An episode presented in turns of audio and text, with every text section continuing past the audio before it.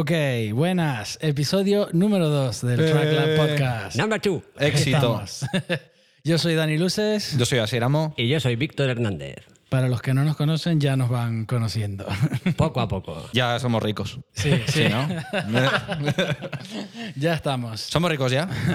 Todavía no. Pues, pues vamos a empezar hablando de cosas que han pasado desde la última vez que hablamos, ¿no? Eh, no queremos que todos los podcasts empiecen hablando de la muerte de alguien, pero creo que no podemos evitar hablar de Alexi Laiho. Sí, porque- vamos. Porque vaya, es que. Además, cuando se muere alguien así, pues hay que mencionarlo. Entonces, y muy eh, sorprendente, muy joven y alguien muy de nuestra época. sí, que encima algunos estamos ya cerca de esas edades y dices, madre Sí, mía. sí, sí. No, y encima alguien tan influyente en, Sí. en nuestra generación y, joder, pues un grupo que, como Children of Bodom, que quien más, quien menos, en el rollo de death metal todo el mundo se introdujo por ahí. Porque, Fue un grupo que hacía mucho puente entre el power, el el death, death, el sí, sí, extremo, sí. el melódico, Sí. mucho puente. El otro día lo comentábamos en el grupo este en el que estamos los tres, por cierto, que to- to- casualidad, todos los que estábamos ahí somos más o menos de la misma generación y hablábamos de que a todos nos ha marcado de una forma o de otra, más de forma Sí. más profunda o no, pero que todos empezamos casi con el power y, y Children creó el puente para que empezáramos a escuchar música más extrema. Sí, con voces más extremas, con más rápido. Sí, y bueno, a ver, muy sorprendente porque tenía 51 años. Ya, la verdad es que nos pilló todo. ¿Qué? ¿51? 40 y... 40 ahí, ¿no? 41, Llegaba- perdón, 42, perdón, tienes ¿no? razón. Eh, claro. Joder, viejo de repente. mayor, Sí, sí. mayor no. Sobre todo he no pensado era. yo, yo no tengo cerca de 50. No, no, es verdad, es verdad. Pues sí, una pena. Bueno, esperemos eso, lo que tú dices, que no todos los podcasts los empecemos hablando con noticias de, Sí, de sí. muertes. Y, y hablando de malas noticias también, que, bueno, pueden ser malas o buenas o neutras, pero tenemos que hablar un poco del escándalo de Marcos Yetala, Ah, sí, madre mía, también. Eso el es. bajista de Nightwish. Un escándalo importante, sí, sí. La industria, que termina, muchas veces eh, termina machacando a la gente y, y no todos son flores y... Estamos teniendo aquí un- unos problemas... Técnicos. Pro- ay, problemas gatunos. Cuando estás en una casa intentando grabar algo y hay gatos, pues es, pasa lo que pasa. Venga, vamos a centrarnos. Estábamos hablando de Marco Vietala y la industria que ha terminado con su, su renuncia temporal a la música, ¿no? Dice temporal a la música y dice que se va de la vida pública por un buen tiempo. Ya, hombre, también es que Marco Yetala en, en Finlandia es un personaje bastante público. Encima, la semana pasada ganó el. ¿Cómo se llama el programa este? Eh, Masked Singer o algo así. Ah, sí. Sí, lo ganó. En ¿Ah, sí? La edición finlandesa la, la ganó él. Ah, esto que, La semana pasada. O sea que salen. que son gente famosa que salen disfrazados, ¿no? Y cantan algo y tienen que... Primera hostia en la mesa va para mí. ¿vale? Eh, Pues, y sí, Ah, pues no lo sabía. ganó él la semana pasada. Y de repente, creo que ni una semana, unos días después, de repente dice, me voy, me, me piro de la vida. Que seguramente eso llevará grabado meses, ¿sabes? Claro, Pero- claro, seguro que lo tenía. No, y seguro que esa decisión ya llevaba tiempo. Sí, sí. Al final Y- la- y- igual la falta. Ya, Golpes. Ahora sí los yo. golpes. Ahora, igual eso tuvo algo que ver, ¿sabes? Porque igual se incrementó incluso más su popularidad. No sé, Claro. cómo, no sé cómo será la, la gente en Finlandia con estas cosas. Sé cómo es en España. Ya. Sí, no, no tenemos claro si es el mismo rollo. Pero aquí la gente vinculada con el metal no termina en esos programas. Entonces, bueno, Ya. pasamos desapercibidos, casi Sí, afortunadamente. Eso, eso puede pasar en Polonia con Nergal, puede pasar en Sí, Finlandia, sí, sí. puede en Noruega fijo, vamos, pero, Pero- aquí no suele pasar. Bueno, hablando de Noruega, tenemos otra noticia que ha salido recientemente, que es la participación de John Lande en, en Eurovisión por Noruega. Ay, verdad, sí. Lo vi, pero no hice ni caso. Porque eh, eh, es como todos los años aparece alguno, ¿sabes? Y es como. No, pero sí, o sea, te llama la atención que una gente con una cierta carrera ya ba- bastante importante y que en esos países ese tipo de gente se presenta a Eurovisión. Y eso aquí no pasa. Eh, es curioso. Sí, Bueno, hace un par de años eh, un, un- un grupo de Turquía se presentó con una canción compuesta por Tony Iommi de Black Sabbath Ajá. y no ganó una mierda. Pero, bueno, ya. pero vamos, una canción de Tony Iommi. Eh, Sí, sí, sí. Yo, yo la verdad es que no sé cuál es el premio por presentarse a Eurovisión, pero es que. Supongo que dinero. Sí, seguro. Seguramente, pero te lo dará el, el propio país. Pero ¿no? reconocimiento ya, no sé, al, al nivel de Jorlande, por ejemplo, a ver, pues sé, Reconocimiento, la no- gente aquí que no se dedica o que no está vinculada con el heavy y el metal no le conoce, pero, Pero dentro a nivel metal mundial todo el mundo le conocemos, entonces eh, no sé hasta qué punto Ya, pero. estás buscando reconocimiento fuera del estilo que no lo sé si será eso o no. Ya, pero es que yo. eh, ir a Eurovisión eh, lo considero al mismo nivel que salir en un viral, básicamente. O sí, sea, ya. sí. Son 15 minutos de fama. eso es. Yo ya conocía a Lordi antes de que ganase en Sí, Eurovisión, ¿sabes? O sea, Y nadie, se nadie que no escuche heavy metal se acuerda de Lordi después. Bueno, de sí, se acuerdan de aquellos que iban disfrazados de iban disfrazados. Era más está. importante que iban disfrazados y decían que eran satánicos. Y yo, pero por favor. O sea, Lordi. Eran Barney el dinosaurio, o sea, menos satánico. Eso es, o sea, es como. pa- parecen que trabajan en Portaventura, por favor. También es que la percepción que hay a lo mejor en otros países sobre Eurovisión Sí, es muy ofendido diferente a la que hay un fan aquí. de Lordi. Decía que pues en otros países yo creo que la percepción que hay de la gente sobre Eurovisión es diferente a la que hay en España. Sí. Porque aquí, pues bueno, se ha convertido un poco en una especie de, de escaparate. En un chiste, en un chiste. Sí, Sí, efectivamente. sí, o sea- eso es así. No quería ser tan, tan radical. Yo estoy aquí para decir lo que vosotros no os atrevéis. Vale, porque vale. yo ya no soy nadie. Vale. Aquí así eres el Donald Trump de... de- Mi, mi imagen pública ya está destruida. Bueno, Bueno, sin entrar en política, vamos a, a cambiar un poco el tema y entrar a más cosas.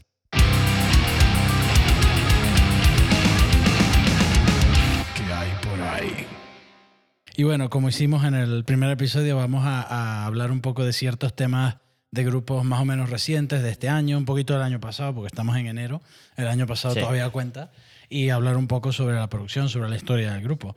Eh, creo que ahora va a empezar Víctor a hablar un poco de lo que nos trae. Pues sí, venga, vamos a comentar un poquito.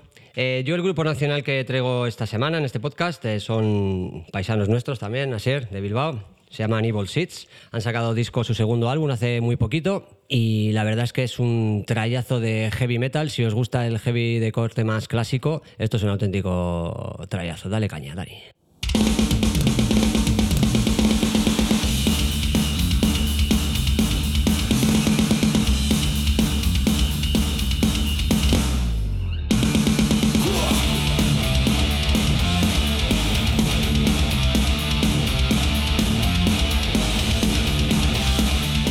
Bueno, este tema es el segundo single que han sacado de este disco que se llama Inside the Viper's Nest.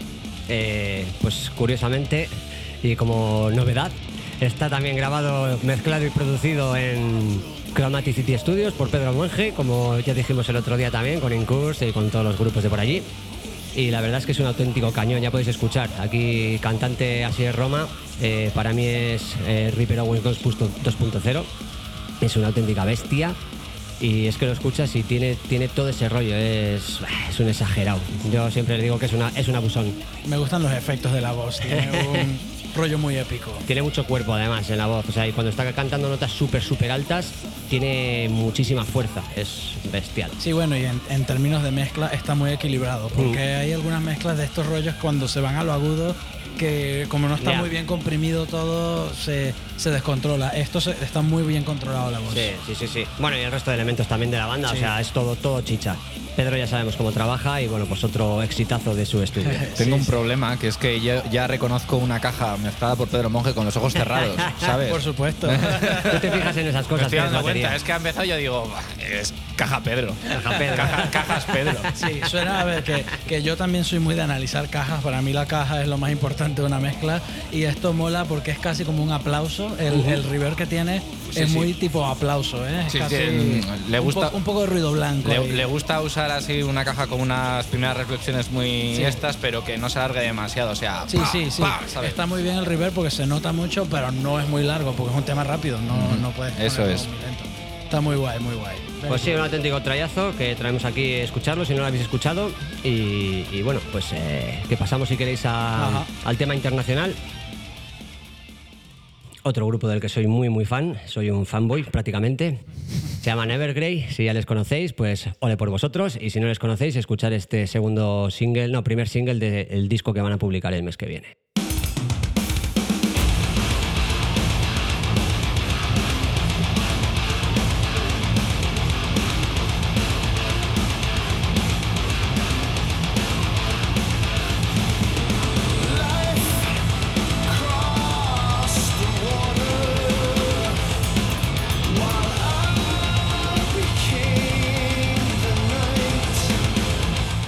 Para mí Evergrey eh, se califican con la palabra feeling.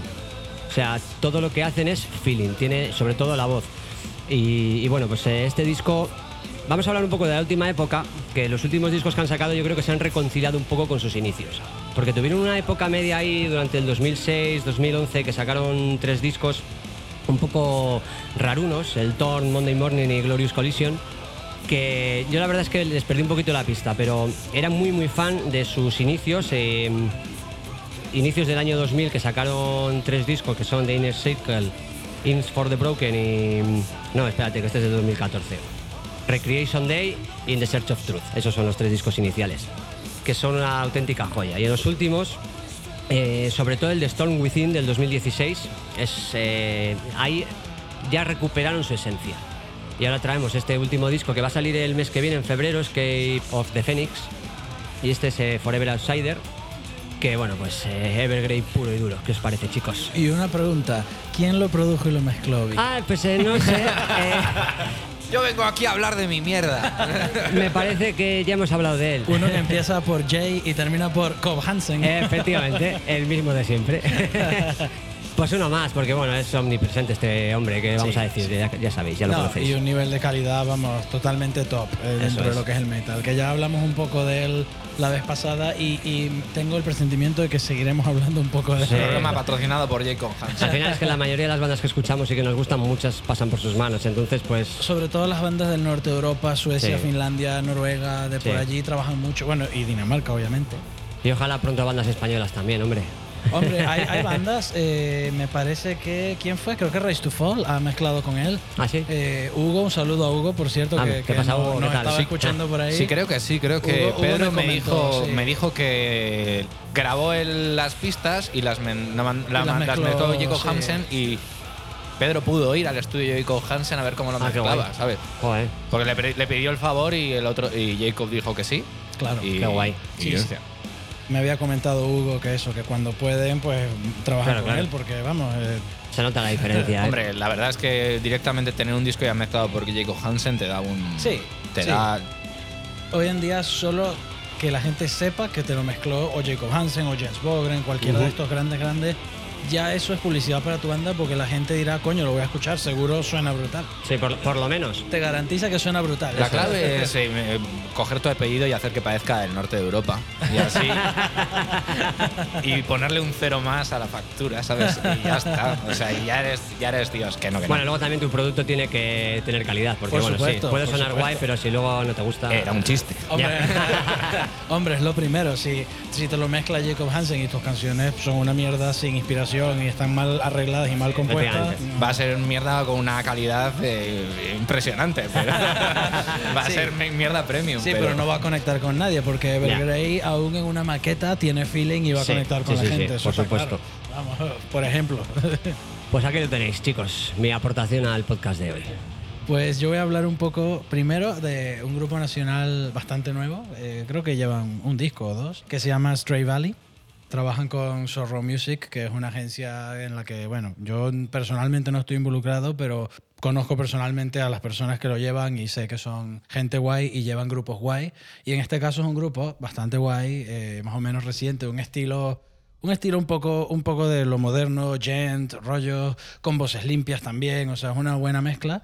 Y producido por Alex Capa, también bastante omnipresente aquí en España, del cual también podría yo hablar mucho porque personalmente lo conozco y trabajé como su asistente bastante tiempo. Pues habla, habla. Sí. Y, y vamos a escuchar un poco esta mezcla, producción y mezcla y máster de Alex Capa, que tiene en parte, hablando de caja, un sonido de batería marca Alex Capa, que, que a mí personalmente me encanta. Que bueno, es un sonido muy típico que a mucha gente pues le gustará más o menos, pero es un sonido que sabe hacer, que a la gente le gusta y que, que cuando se lo piden, te lo da.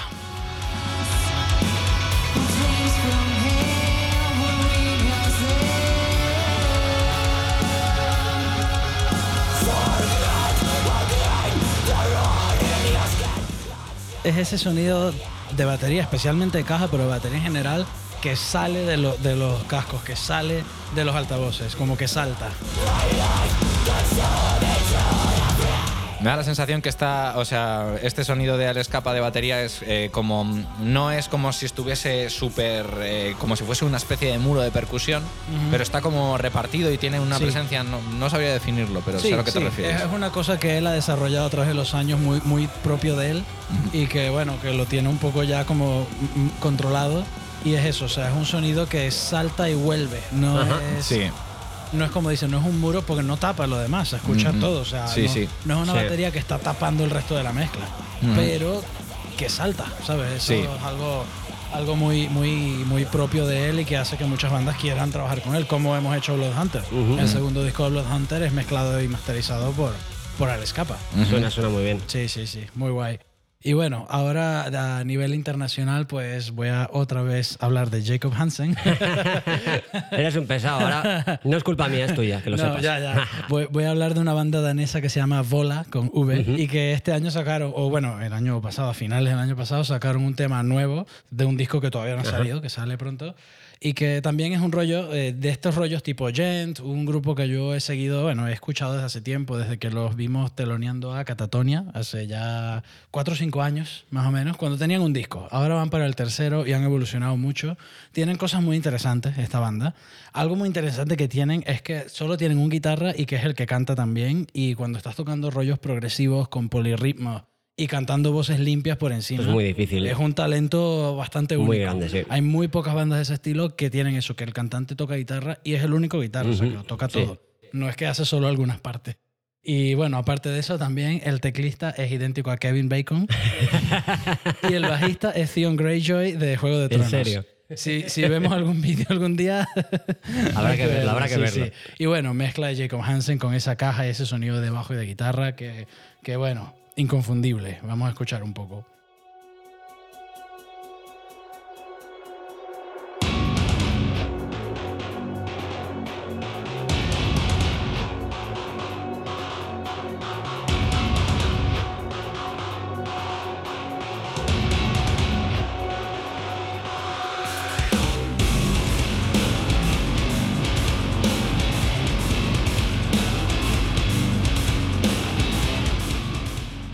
La caja, la caja. Suena, suena.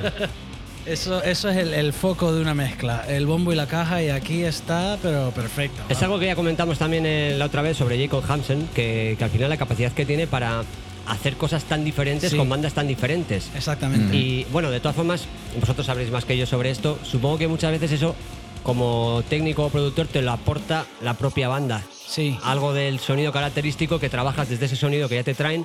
Y claro, eso te da pie a poder hacer cosas un poquito más diferentes o trabajar en cierta dirección, ¿no? Sí, sí, yo creo que eso, eso es lo, lo que muchos llaman la visión de la banda, ¿no? Ajá. Cada banda tiene, sobre todo bandas de este nivel, que son un nivel bastante profesional, ellos llegan a grabar, aunque tenga un productor, tienen una visión de lo que quieren, del tipo de Claro. sonido y todo. Y un productor con mucha experiencia como es Jacob Hansen sabe entender, traducir esa visión, traducir de idioma músico a idioma técnico Eso y es. transmitirlo sin, o sea, que suene, que tenga su, su mismo estándar de calidad, pero sin arruinar la visión original del artista. Y eso es algo que se nota aquí, en la versatilidad Ya. de un productor. Claro, porque si todo lo que haces sonara igual, eh, independientemente del estilo del grupo, y pues que al hay final. productores eh, que son así también. Sí, sí, los y, hay, los hay. Bueno, A ver, el- yo creo que el rollo es un poco de. También cada los músicos buscan al productor por un poco lo que, Sí. lo que han buscado. De, básicamente es cuando tú hablas con un productor como músico y de mira, busco algo así, escúchate esto, no sé qué, no sé cuál. exacto. Claro, eh, Referencias. gente de este nivel, pues eh, no sé, no los conozco personalmente, pero claro, igual ya tienen muy claro, o sea, les das una descripción y ellos ya saben lo que buscas, o ellos tienen su propio sistema para adecuarse en función a un poco a qué banda, para que sea una mezcla de ellos y, y a la vez estén respetando un poco lo, lo que la banda busca. Pero claro, al final un disco no se hace si la banda no, si, a la- si al músico no le gusta. Por supuesto. Eso es así. Sí, sí. El producto es del músico, es de los compositores y los que ejecutan la música. El producto nunca es del productor. Podemos, podemos eh, hacer un debate sobre esto, pero no quiero alargarme, que es básicamente Sí. cómo ha cambiado en los últimos años eh, antes la música sí que. El productor sí, sí que era el jefe. Sí. Porque era el que contrataba a la discográfica. Sí, y ponía el dinero. Y ponía el dinero. La discográfica ponía el dinero. Y entonces Y la. no era el mismo que el ingeniero de grabación No. ni el de mezclas. Todos No, no, papeles Eso es. separados. El productor era el que mandaba porque era el que pagaba la discográfica y era el que ponía el dinero. Ahora el que pone el dinero es el músico. Y la gran mayoría de las veces es el músico. sí. Así que el productor es como un empleado, pero bueno, yo siempre he oído historias sobre los años 70, 80 de productores que eran auténticos mm, tiranos. Y se permitía. Y se Eso- permitía. Eso es algo que en esa época se permitía. Primero porque era el que ponía el dinero. Salvo- y segundo porque era el estándar en la industria. Salvo Sí. que fueras Freddie Mercury, Bueno, Bueno, claro. ya cuando llegabas a ese nivel, de ese nivel. es como yo soy el que crea el público, yo soy el que trae el dinero. Pero claro, cuando una banda pequeña llegaba y decían eh, Virgin ha puesto pasta para tu disco Sí. y, te, y queremos trabajar con este productor, vale, le contratamos. Él es el jefe, estos son los músicos y vais a hacer Claro. lo que este señor diga. Y ya está. Sí. Y Y ya esa- está. en esa época las discográficas ejercían muchísimo control Mm. sobre los discos y como ha pasado con muchas bandas que conocemos. Como le ha pasado a Megadeth en su época del Ujú, Risk, sí. que era mucha influencia de la, de la discográfica, del productor, que el mismo artista que componía no tenía mucha palabra. Ya. ya, no tenía esa libertad, ¿no? Y historias de productores que a las 2 de la mañana, en plan, vamos a grabar otra toma y la banda no. Y poner la pis- una pistola encima de la mesa. Yo siempre he oído eso ¿En de. serio? Sí, sí, de, de productores de, de básicamente eso. En plan, aquí se ha puesto mucha pasta, vais a hacer lo que yo diga. ¿Queréis más Sí, cocaína? Os traigo más cocaína, pero seguís grabando. Sí, sí. ¿sabes? Sí, porque en esa época, claro, sobre todo grupos de los 70, eh, el presupuesto, si, te- si la discografía ponía 20 mil dólares para una grabación, 8 mil se iban en cocaína. Ya. Y eso era la parte del músico, el resto era para el productor. Ya, Claro. y que ahora te puedes montar un estudio decente con 20 mil dólares. Sí. Antes un estudio decente eh, valía por lo menos eh, Medio millón. medio vamos. millón y demás, y grabando sobre cinta y la cinta que no servía se tiraba y Era una locura. Sí, era, era un ambiente muy distinto. No pero- quería iniciar un debate, pero lo hemos Sí, iniciado. sí, había mucha presión. sí. Porque el dinero es lo que manda y al final eh, Exactamente. la, la presión persigue el dinero. Exactamente. Bueno, pues ahora voy yo y antes de nada eh, tengo que decir, Víctor, ¿cuál es tu cerveza? Porque- La que está, la que está a mi derecha. Vaya por Dios, pues me he acabado la mía. Bueno, bueno pues yo eh, voy a hablar un poco de las bandas que he traído yo. La primera es una banda que siempre me ha cabreado lo poco conocida que es, pero es que ellos tienen la culpa. Y es eh, Conflict Noise y os he traído el tema eh, Ilochen Ichasoa, de su último disco Agure Taore. ¿Y quién lo mezcló y quién lo produjo? ¿Quién lo mezcló? Vaya por Dios. Yo Eh, no, yo no, yo no.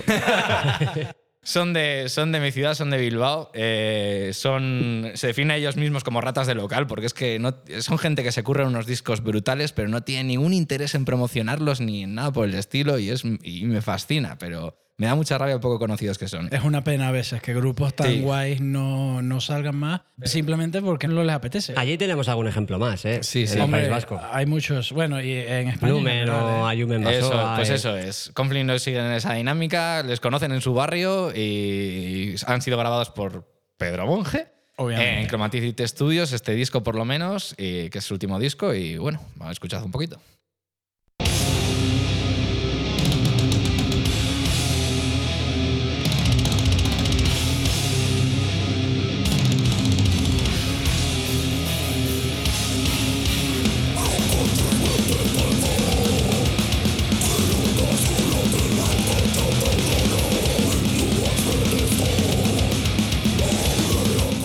Pues eh, a mí la verdad es que yo descubrí este grupo porque el batería me daba clase y me regaló un disco, ¿sabes? Y dije, ¿y esta maravilla?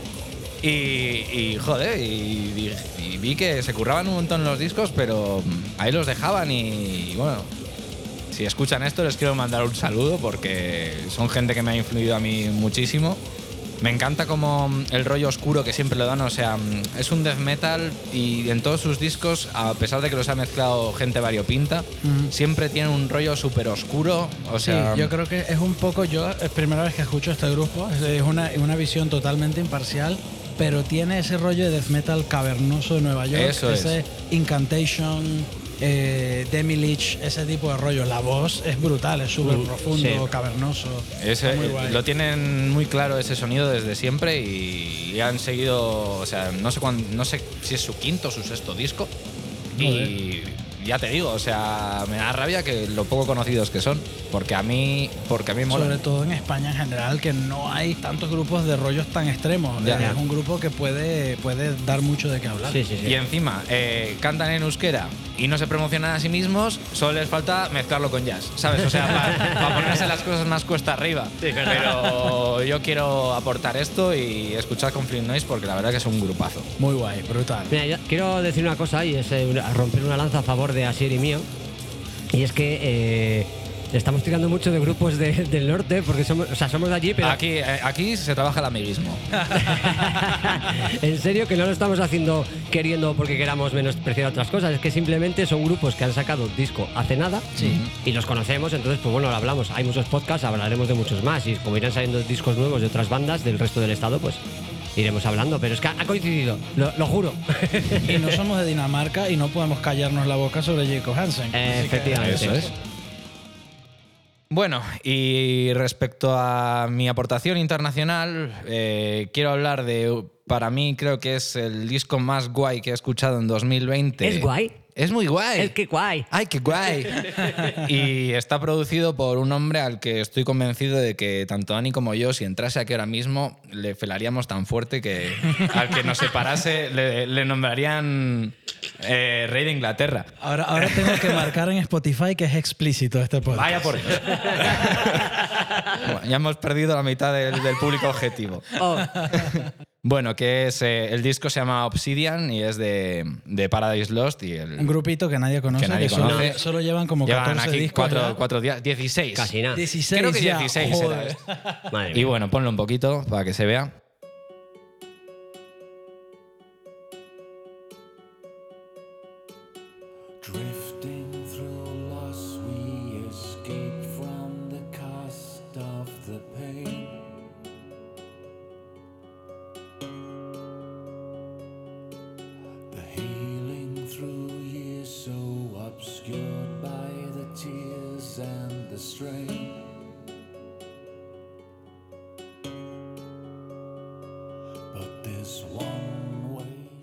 Bueno, eh, el disco empieza así que ya sorprende bastante con este tema, que era un single, Darker Thoughts, que es raro que un disco de metal empiece así tan, tan suavecito. Empiece con la baladita, con por la así baladita. llamarlo. Yo a mí me pasó una cosa muy seria con esto, que con Paradise Lost, que llevaban, volvieron un poco a sus raíces eh, desde hace tres discos, que es un grupo muy polifacético en ese sentido, y se han adaptado siempre mucho a los tiempos, y cuando hicieron eso, a, mí me pareció unas noticias maravillosas, aunque como dice mi gran amigo Adolfo Cantoya, no hay un disco malo de Paradise Lost, Totalmente de acuerdo. pero te puede gustar más o menos el, el camino que han cogido. Pero mm, yo con este disco estaba convencido de es imposible que saquen un disco cada dos años y sigan siendo tan buenos. Y, y escuché esto y, y me callé eh, como un imbécil diciendo esto es, esto es maravilloso. O sea, Yo los conocí en su época de no melenas. que para quiero mí que- es la favorita. Es mi favorita. guarda silencio ahora y sube el volumen. Mierda, era la siguiente estrofa, pero. Podemos seguir escuchando, ¿eh? No pasa Pero, nada. eh, pero es que cuando entra aquí la tralla me encanta. Silencio ahora, por favor.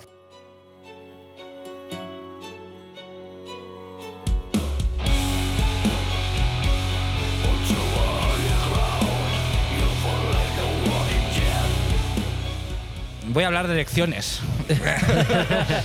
pero Exquisito. eh, es Una que, banda y un eh, disco Es que la mezcla de eso es simplemente perfecta y la interpretación es perfecta y el cambio es perfecto. O sea, este tema me parece maravilloso y creo que es A nivel de composición, vamos, hay que decir, todos los temas de Paradise Lost los compone, o sea, la parte musical, Greg McIntosh, el guitarra, Sí. que después de, de 16 discos con Paradise Lost, varios proyectos paralelos, Sí, sí. no se queda sin inspiración sin no, no, ideas. no, o sea, Eso porque tiene su mérito, ¿eh? Porque Sí. Es, es eso, o sea, los eh, eh, los de los 90, luego vienen los Paradise los de 2000, que yo personalmente me, me gustaron menos, el Believe in Nothing y todo ese rollo, que luego he escuchado la precisamente, bueno, esto lo ha mezclado, vamos a hablar, Jaime Gómez Arellano, eh, que dirige Orgon Studios, que ha trabajado En con... Londres, creo, En ¿no? Londres, un colombiano que reside en Londres actualmente y ha grabado a gente tan variopinta como Maige, Ghost, Primordial, bueno, variopinta, más o menos todos tienen un rollo,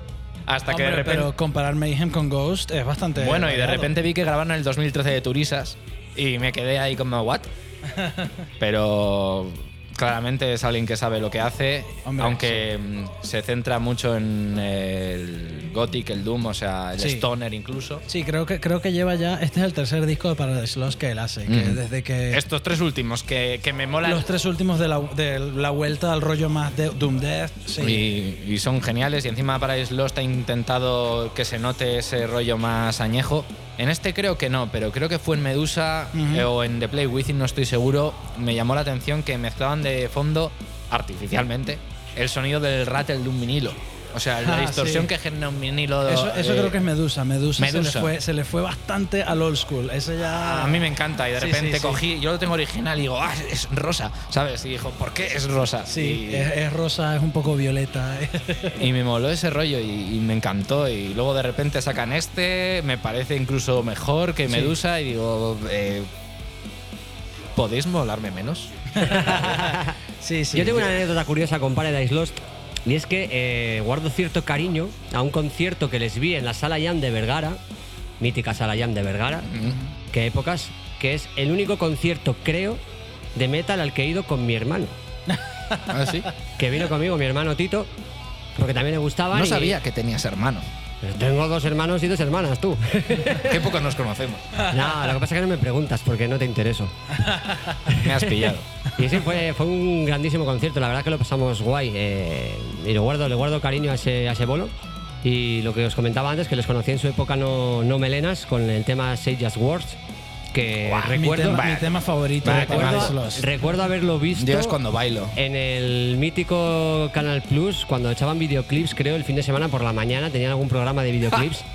o sea, imaginaros. ¿eh? Headbangers Un- Ball. un- ¿eh? Head- Headbangers Ball en MTV, ¿no? No, Lo- lo he dicho- no, no, lo he dicho MTV menos no, guay, ¿eh? pero he era, hecho lo mismo. Era algo de, de los 40 o alguna movida así. Sí, ¿eh? sí, sí, pero lo echaban ahí, lo echaban en, la televisión de los 40. O sea, imaginaros cómo ha cambiado la música en. O sea, la música. madrugada. La televisión musical en los últimos 20 años. Ahora sería impensable ver algo así, Impensable, totalmente impensable. pero bueno. Bueno, nos estamos alargando. me son temas Venga. interesantes.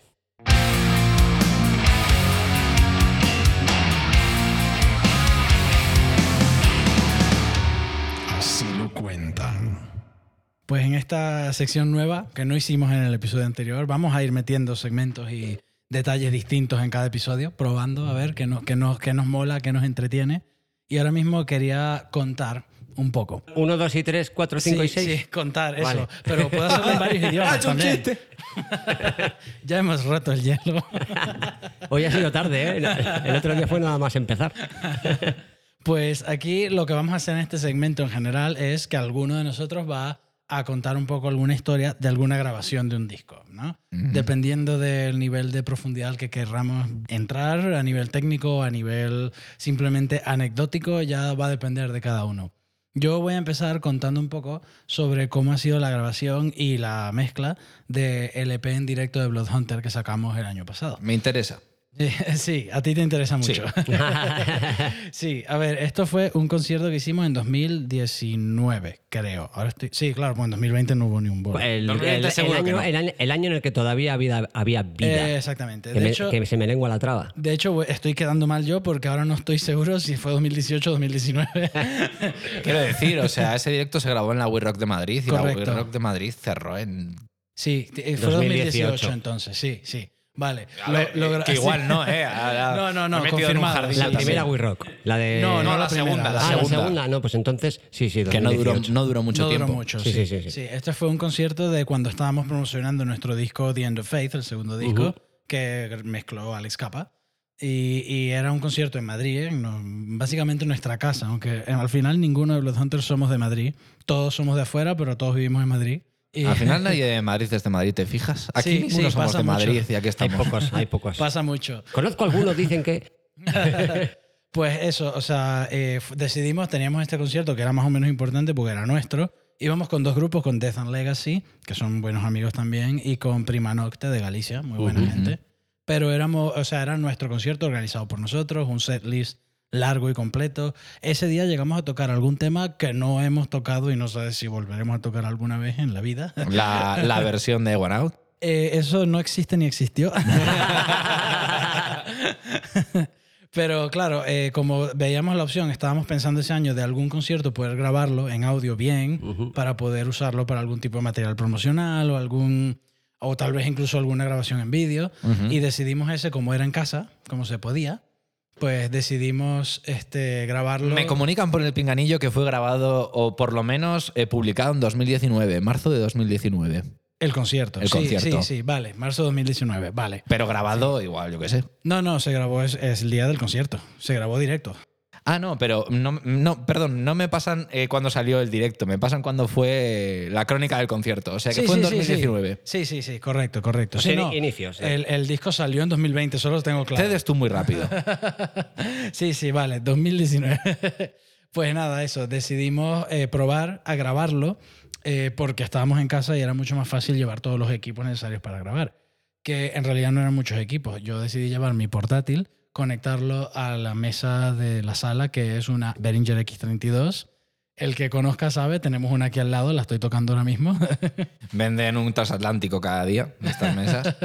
Sí, y decidimos probar y al mismo tiempo pues contratamos a, mm, eh, se llama Nerea Mayor, una chica que graba vídeos, que ha hecho, ha hecho algún videoclip de Celtiberian también y ella llevó con una compañera dos cámaras móviles y una fija de fondo para grabar también todo el vídeo. Grabamos todo el concierto y en principio no sabíamos, o sea, lo grabamos por probar, por ver si se iba a poder quedar. Hubo varios pequeños eh, problemas técnicos, por ejemplo... Algo que nunca pasa. Exactamente. Y eso, eso es por donde vamos a empezar a, a contar esto. a ver, dos días antes del concierto, cuando yo estaba preparando mi bajo con cuerdas nuevas para estar perfecto para un concierto muy importante, se dañó el bajo y no funcionaba el jack. y tuve que cambiar, por suerte, soy un bajista precavido y tengo más de un bajo, Ujú. lo cual significa que tengo dos. O también, aparte de precavidos, que tienes mucho dinero. No. Ese no es el caso. y pues nada, lo primero que tuve que hacer es a última hora usar mi bajo de secundario, que hace tiempo que no lo usaba en directo. Y bueno, eso se soluciona fácil. El día del concierto también hubo un par de fallos técnicos. Eh, en medio de la primera banda, de Prima Nocte, mi amplificador de bajo murió. Tuve que, o sea, yo para ayudar, pues fui corriendo y desconecté el ampli de bajo, conecté mi pedalera en medio del concierto, obviamente, para utilizar, para que rescatar la línea de bajo y poder continuar. Eso pasó durante la primera banda, por lo cual a nosotros no nos afectó. En la segunda banda, eh, el, el cajetín de escenario eh, también falló el bombo. Y, y hubo un par de temas en los que no había bombo. Que era, que- perdona, ¿que era analógico o era digital? No, eh, creo que era digital. De, era, de era digital, o sea, un que era- S16 o un S32. No ¿no? me acuerdo, pero casi seguro era eso, sí, casi seguro. Ajá. Eso es importante. y pues nada, falló el bombo también y pues se tuvo que cambiar en medio de una canción y tal. Al final, a la hora de tocar nosotros, ya estaba todo un poco solucionado. Y tocamos y yo puse a grabar el portátil a ver qué salía. Y el vídeo se grabó todo.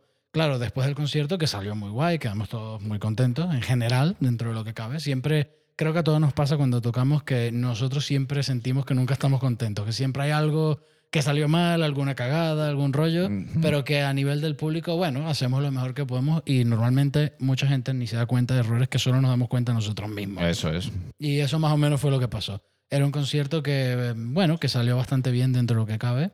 Y luego me puse yo, me llevé las pistas a mi casa a probar a hacer una mezcla. Y ahí también surgieron un par de problemitas. He oído esa mezcla en bruto y Sí, sé de sí. lo que hablas. Así era visto las pistas crudas. Y las he escuchado. Sí, sí. Y bueno, también pondré ahora un poco de la mezcla final que hice yo para escuchar un poco. Entra más batería por el micro de voz que por la propia batería. Sí, eso es muy normal. ya. El, el trabajo, yo ya he mezclado varios discos en directo, grabados así, grabados sin mucha producción, o sea, grabado directo de la mesa por pistas separado.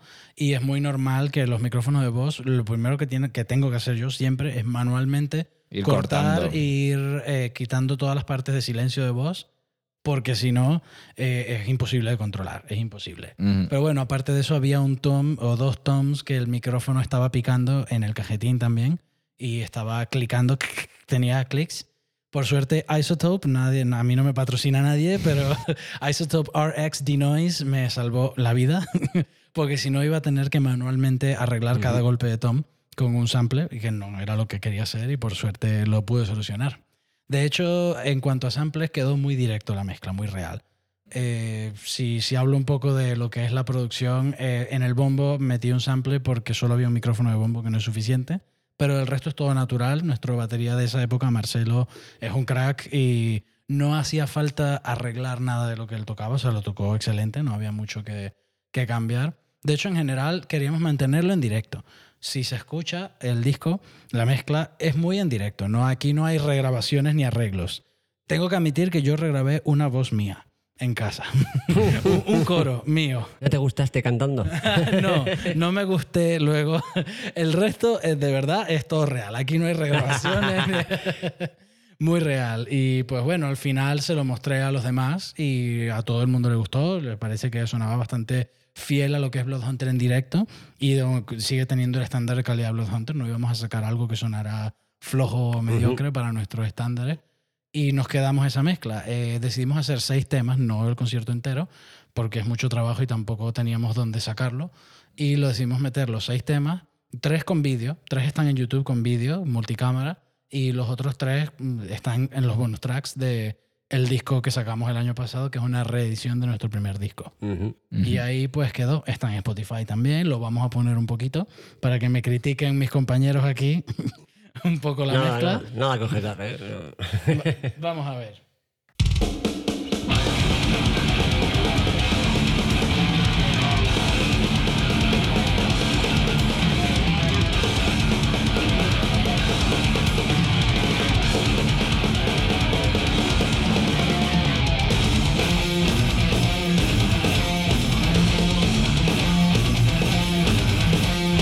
Aquí a veces en la mezcla tienen que haber ciertos truquitos, sobre todo en cuanto a mezclas de directo siempre hay un pequeño dilema en cuanto al paneo de las guitarras.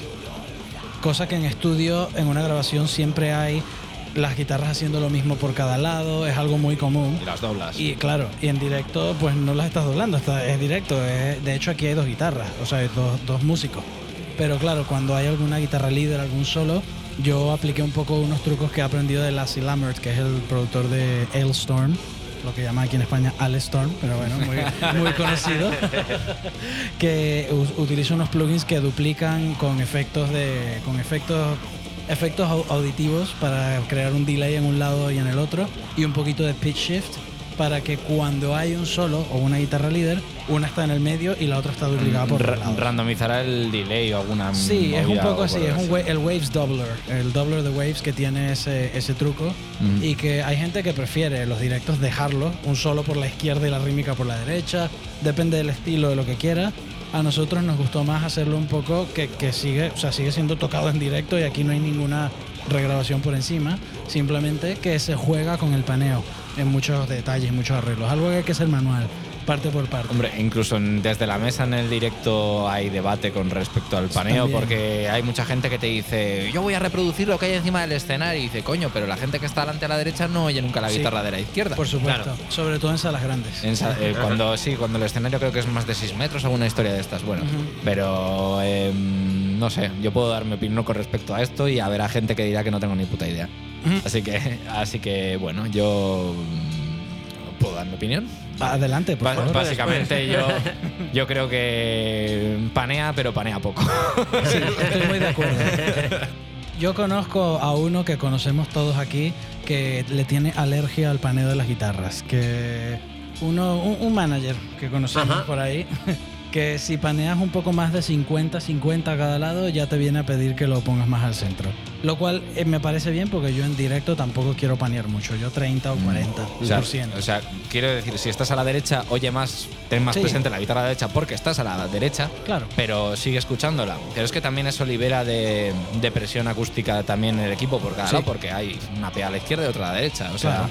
Al final, si está todo en todas partes, eh, estás, per- estás perdiendo herramientas. Sí, al final todo el mundo sabe y para los que están escuchando y no lo saben, si quieres escuchar el concierto bien, Eso ponte en el centro cerca de la mesa. Ahí es donde te escucha Eso es, el lo que iba, técnico. eso es lo que iba a decir, que luego cada cual es libre de, Claro. de elegir su sitio en la sala. Bueno, Claro, ¿sabes? eh, si, si eres un fanboy y, co- y eres de esta gente que corre a la puerta a la hora que abren las puertas y para ponerse en primera fila, eh, probablemente Escuches, escuches mal. Vas a disfrutar ese amplio o de sea, bajo muy bien. vas a hacer caca saca profusamente esa Sí, noche sí. cuando llegues a tu casa, ¿sabes? El tema es ese, a ver, luego eh, tampoco es que estés en una zona y no se escuche, solo escuches un instrumento, ¿vale? ya. Tampoco o sea, es que, así, claro. que puedas tener un poco de todo, pero al final, eh, si quieres escuchar todo perfecto, es lo que dice Dani, tienes que estar en determinado sitio. Y, y si estás adelante, en primera fila, con la PEA casi por detrás tuyo, pues Claro. no vas a escuchar un carajo. y ya Claro, está. vas a escuchar el ampli que tengas de Y frente ya y, la batería porque te Eso va a es. reventar. El, el oído funciona así, depende de, si tienes una fuente para la misma fuente para 6.000 o 7.000 personas, cada persona va a escucharlo de- mm, diferente en función de dónde esté. Exactamente. ¿Qué te parece, Víctor? A mí, pues lo que ya he dicho, que cada uno se sitúe donde le dé la gana y que sea consecuente y acepte que va a escucharlo de una forma o de otra. y Ponte en la barra. Ahí, ahí, ese es mi sitio. Eso. A veces la barra es donde mejor se escucha y mientras más bebes, mejor aún se escucha. Es. Terrible.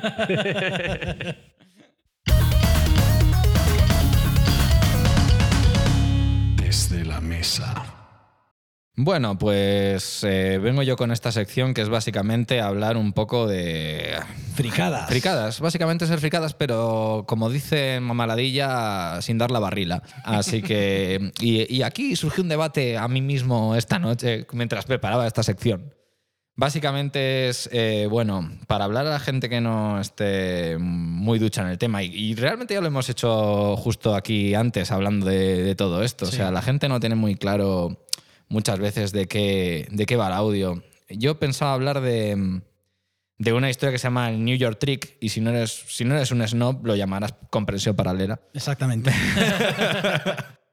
Porque, bueno, o sea, y es que, claro, documentándome sobre este tema me di cuenta de que eh, no es sencillo intentar explicar, a- podría yo simplemente hablar de qué va este rollo, pero claro, a una persona que no sabe sobre mezcla le va a sonar a chino. Sí. Así que pensé, dije, bueno, vamos a intentar eh, pensar en qué buscas cuando estás mezclando en directo, porque estamos hablando de sobre mezcla en directo. Yo sé más sobre la mezcla en directo, Dani sabe, bueno, Dani sabe sobre las cosas, o sea, Dani sabe más que yo en general. Pero D- Dani sabe más sobre producción que yo, pero bueno, en directo eh, y bueno, realmente en cualquier, en cualquier ámbito, cuando estás haciendo una mezcla, estás, eh, tienes que pensar eh, que va a ser escuchado por humanos. Eso es muy importante. Los gatos no suelen dar opiniones de mezcla. Ya, claro, y dices, pero mi, mi equipo responde a 40.000 hercios, ¿vale? Pues mezcla para delfines, Claro. ¿sabes? Eh, entonces, eh, un poco el rollo es... mm, ¿Cómo explicarlo? O sea, estás mezclando para personas que lo van a escuchar esa mezcla con cascos en su casa, lo van a esc- escuchar en los altavoces ordenados que probablemente le den costado 40 euros y no sean muy buenos. Sí. Y, pero bueno, cuando vas al directo, eh, no siempre pasa, pero quieres pensar que el sitio donde estás, la gente ha invertido dinero en ese equipo para que lo oigan eh, un número razonable de Sí, personas. es una, una fantasía muy bonita. Eso es, sí. no, no, no siempre pasa, pero bueno. Y el rollo es, bueno, hemos hablado un poquito de. Es que de hecho nos hemos adelantado antes, pensaba hablar de eso, de las personas no oyen igual en función de dónde estén situadas en, en una sala. Sí. O sea, eh, quiero que alguien que no esté eh, ducho en esto entienda que eh, en función de dónde estés en la sala y depende del tamaño que sea de la sala Sí. o el recinto eh, y dónde te sitúes, eh, estarás escuchando una cosa u otra. Porque los sitios más grandes tienen refuerzos, o sea, tú no vas a estar porque necesariamente escuchando el equipo que hay delante del escenario. Igual estás escuchando unas cajas que han puesto justo encima de ti porque Sí. pierden eh, las Pierden cajas, fuerza, eh, claro. el equipo principal pierde mucha presión donde tú estás. Si estás adelante vas a comerte mucho subgrave, por ejemplo, porque los subgraves se ponen delante, son más omni- omnidireccionales. Eh, Si estás en una esquina vas a obtener mucha acumulación y reflejos. Eso de- es, de porque, una pared a porque la- las paredes se con los subgraves se comportan como si fuesen una, una fuente independiente. A ver, yo creo que lo que dices es, es- primero es muy importante para gente que va a conciertos, pero es algo que aplica, se aplica eh, en, a nivel de contexto es lo mismo, pero en la realidad, en la práctica es un poco distinta, pero se aplica al estudio también. Eso es. Que uno hace una mezcla en estudio y tú puedes escucharlo en tus monitores de estudio, puedes escucharlo en tus cascos, Ya, tanto una- buenos como malos, y tienes que tener la suficiente experiencia y, las y herramientas para, ref- para referencias. Yo utilizo muchas herramientas Mm. para referenciar mezclas en distintos Eso ambientes. es. Para entender que la persona que lo escucha lo va a escuchar, eh, obviamente, en su coche, en casco, Sí. y luego hay gente que lo escucha por ejemplo, escuchas un disco que mezcló alguien con unos cascos de iPod de estos pequeños y dices que le falta grave. Ya. lo escuchas en un coche y dice que revienta los graves, que, que se pasaron de grave. Ya. Y a veces eso, esas, esas eh, no son nada objetivas y a veces puedes poner hasta una mezcla de Jacob Hansen. Ya. En un equipo eh, que tal vez no está muy bien condicionado o en un coche que no está preparado para eso y te va a sonar mal. Vas a decir que Jacob Hansen, que pf, por favor, que, que no Ya. sabe mezclar. El, el- el- el truco de, de escuchar la mezcla en el coche es. Sí, es- the car test. el- The car test, eso es. Vas al coche y lo pones en el coche y ves qué tal se oye ahí. Sí. Eh, el rollo que yo creo que, que con diferencia de la producción del directo es que en la producción, a mí me parece eh, que en la producción tienes que ser muy consciente de dónde puede ser producido todo eso. Y bueno, en el directo tú llegas y dices, vale, esto es lo que hay. Voy a intentar que suene bien aquí. Sí. Eso puede ser bueno o puede ser malo. Porque Sí. yo soy muy fan de Living Theater. Yo también. Salgo de aquí de esto. Y la última vez que los vi me quería morir porque fue en el, en el Withing Center de, de Madrid y, y fue el- creo que el peor concierto de... Por razones también que en las que no voy a entrar, pero es que porque yo nunca había estado en el Withing Center y me habían hablado muy, muy, muy mal de ese sitio.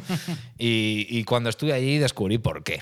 O sea, te- ponen una lona eh, gigante detrás, pero eh, tampoco hace milagros. Y, y realmente yo es que mm, no, no disfruté aquel concierto, como disfruté otros muchos por precisamente por el recinto.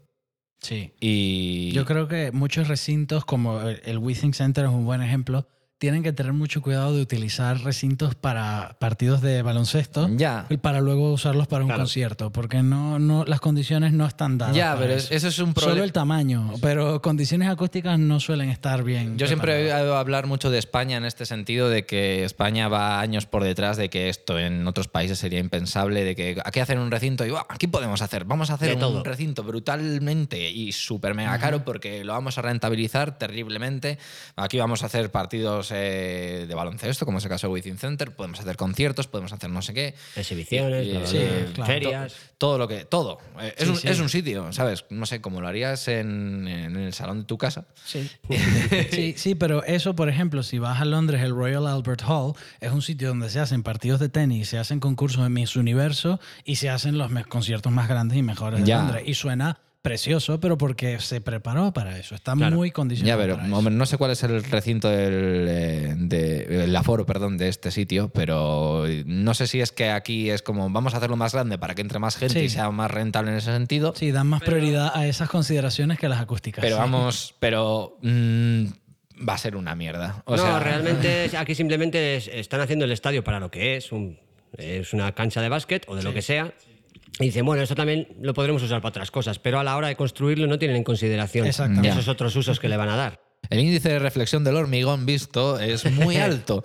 Eh, quiero, perdón por la fricada, pero es que... de- Sí, sí, sí, vamos. Cuatro paredes de hormigón no son para nada el sitio ideal para, para música a un alto es. En, volumen. en Durango también pasó eso con, con el espacio multiusos, que no sé si has estado. Ah, Vi a Dream Theater también allí. Y yo, estaba en ese- yo también estaba en ese Tus concierto. con- referencias donde ves a Dream Theater. Yo voy a ir a Dream Theater Claro. en sitios Eso es para que os hagáis idea. Es, es un pabellón que realmente es un rectángulo que está construido De con, cristal. con hierro y cristal. Hierro y cristal. O sea, todo es reflexión, por todos lados. Sí. Claro, ¿qué pasa? Que cuando empezaron a hacer conciertos ahí, que luego no se han hecho muchos, se han hecho algunos, claro, tenían que poner todo tapado con lonas, porque si no era, tenía que ser un infierno. Y bueno, y... Y por lo menos se puede Y- apañar. Sí, así. mm, Menos pero algo ya, se notaba. Pero ya creo que no. Es como em, eh, Santana eh, se negó a tocar en Madrid, por ejemplo, porque la última vez que tocó, eh, tocó en la, en la cubierta de Leganés.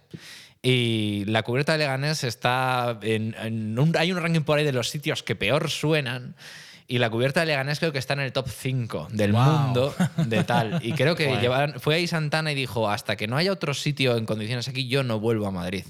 O algo así, Sí, de, de todas las cosas que Hombre, que seguro que Santana, con todo su equipo, que no es solo él, tendrá un técnico que tiene la potestad y los cojones De ir a Santana y "Aquí decirle, no. "Esto es Mira, Carlos, tú mierda". quieres que yo cumpla con mi trabajo, aquí no puedo. ¿sabes? Y eso son condiciones de contrato, que grupos más pequeños tienen condiciones de contrato de ese nivel, pero no a nivel de la sala. Por lo menos hay grupos que el técnico va y dice, mira, esta es mi lista de mesas de sonido que yo acepto. Si tienes alguna que no está en esta lista es porque es mediocre y me limita mi trabajo y no puedo trabajar así. Y hay contratos que lo dicen. Si yo llego a una sala que que resulta que tiene una mesa que no está en esta lista, eh, mira, se rompe el contrato, cobramos y se cancela el concierto, porque son, son Me estipulaciones. encantaría llegar a ese nivel. Ya, ya, a todos nos encantaría. Porque al final es para garantizar que tú puedas hacer tu trabajo bien y que tú, a tu público, porque si el técnico de Santana no puede hacer su trabajo bien, Santana no puede ofrecer al público que va a ver a Santana un estándar por el que están pagando una entrada. Eso es. Y, y eso es algo que hay que intentar mantener, Sí. yo creo. Y con respecto al, al espacio multiusos de Durango, eh, ¿cuánto hace que no se hacen conciertos allí? Pues yo creo que bastante. Ya, yo vi ese. Yo he visto, he visto alguno más porque creo que estuve viendo a Sutagar, puede ser, y creo que tocaron Manowar, aunque no estuve. ¿Ah, sí? Sí, y... Manowar con lo... Sí, con sí. cómo son. Sí, eso. Tocaron allí. Eh, mejor no entramos a- en, en ese tema. Lu- Luego dicen que el jefe, el Hellfest no le da lo- los estándares para, para tocar. Pero sí, han habido más Pero pero tocaron, pero tocaron en aquel sitio. Sí, sí, pero hace, hace tiempo. Que se hacen que- ferias de ganado. Sí. Pues bueno, me parece muy importante concluir esta sección aclarando que el sitio, tanto la sala como la posición en la sala en donde te sientas a escuchar un concierto va a cambiar como, como suena para ti. Sí. Y yo creo que es una cosa muy importante. Si tú estás sentado en una esquina del concierto tomándote tu cubata o lo que quieras, que tienes todo el derecho de hacerlo, luego te pido que no vengas hasta la mesa a decirle Nah, al técnico que no se escucha la voz. Eso o es, cualquier eso es muy importante, parecida. porque encima es que te, te aparece Los el tolosas, borracho. los tolosas que hay en todos lados. Eso es, con el cubata a decirte, tío, no oigo el bajo. Y diciendo, ¿dónde? Y viene, viene desde la barra. Claro, dice, claro. ¿Y ¿Tú dónde crees que yo estaba estoy sentado? Allí en la esquina. ¿Tú crees que yo mezclo para el tío que está en un taburete en, en la barra? Y bueno, y también que sepas que si te interesa más ver que escuchar, o sea, vete adelante si quieres, pero si quieres Sí. disfrutar de esto, te, la recomendación es que te pongas un poquito más atrás. Sí. Y mientras mejor condicionada esté la sala, más equilibrado va a sonar y te va a sonar bien delante, atrás y un lado. Pero no, es, no depende del técnico de sonido como tal, sino más de la sala. Así que por favor, Porque el técnico no dejadnos- puede estar en ocho sitios al mismo tiempo. Y si Dejadnos. cambias el sonido en un sitio, va a cambiar en el Eso centro. es, dejadnos en paz. Esto suena a excusa y a echar balones fuera. no es mi culpa, no es mi culpa. Dejadnos en paz. O sea, ya está bien. De buen rollo, dejadnos en paz. Eh, hay un truco que es dejar unos faders libres para que dicen, mira, hazlo tú y dejas ahí, creen que están haciendo cosas y no lo están. Mira, sube esto y no, los tienes ahí de... Ahora que lo has dicho, yo confesaré que en todas mis sesiones tengo uno preparado para todos mis conciertos y ahora la gente va a llegar y decirnos así Eh, a eh, el father- "Ajá, el father del No manager". me juegues la del father. El fader del manager. El father del manager. pues sí, dejadnos en paz, pero ir a conciertos, por favor. Eso, por favor.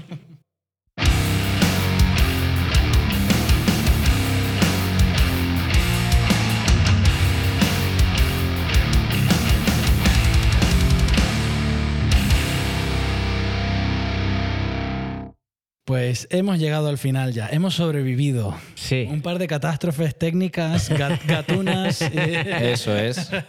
En todos los programas pasarán cosas, así que hay que Sí, tenerlo sí, en cuenta. sí, sí. Para, antes de terminar, queremos hablar un poco sobre TrackLab. Eh, queremos eh, preparar a la gente que estamos ya preparando más episodios del podcast a nivel futuro y queremos que estén pendientes porque vamos a tener cosas distintas e interesantes, espero yo, y variadas en cada episodio. Ya iremos viendo para el episodio número 3, el 4, el 5. Ujú. Va a estar muy guay. Aparte de eso, queremos recordar que TrackLab, TrackLab Media, no es solo TrackLab Podcast. Eso es. Estamos preparando eventos en streaming, en Twitch. Estamos preparando algunas sesiones en directo con algunos grupos y que vamos a ir, eh, vamos a ir mostrando en nuestras redes, en Instagram y en Facebook somos TrackLab Media y en la página web que probablemente ya esté eh, de- abierta al público cuando publiquemos este podcast, probablemente. Y si no lo está y escuchas esto y todavía no lo está, dale un par de días a. Eso es. También igual es interesante que mencionar que el próximo podcast eh, ya será con un invitado Eso, de bastante sí. renombre en el mundo del metal en España. Y bueno, si queréis saber quién es, pues escuchadlo el próximo podcast, que además eh, muchos lo conoceréis y es un auténtico artistazo de- dentro del estudio y fuera también encima de los escenarios, un maquinón. Eso, eso es lo que nos gusta a nosotros y vamos a, a tener el placer de tener nuestro primer invitado aquí con una trayectoria. Vamos a hablar de muchas cosas que creo que va a ser interesante para nosotros fijo y para el público espero que también. Seguro que sí. Eso es. Vamos a terminar poniendo un tema de una banda. Voy a poner ahora un tema de Death and Legacy porque son buenos amigos nuestros. Uh. es la banda de El Jesús, el guitarra, el Jesús. el Jesús. El Mesías. el guitarra es el Mesías de Bloodhunter, Jesús Cámara, que es nuestro manager y para nosotros es nuestro salvador. O sea, nuestro... Qué confianzas tenemos con el Hijo de Dios. Sí, sí, exactamente. Y que es un grupo que sacaron este año pasado, hace muy poco, su disco con su cantante nueva, Infernia, que es muy amiga de Bloodhunter también, que ha estado en varios performances de, de nosotros. Y pues nada, vamos a terminar con eso. Esta canción se llama Salvation y tiene de invitado en los estribillos a el grandísimo Isra Ramos de Avalanche también, haciendo unas voces muy guay, ap- contrastando con los guturales eh, demónicos de, de Infernia. Y vamos a terminar poniendo ese tema y pues nada, hasta la próxima y espero que... Espero que sigamos aquí disfrutándolo y que la gente lo disfrute. Eso es, saludos, gente. Hasta la próxima.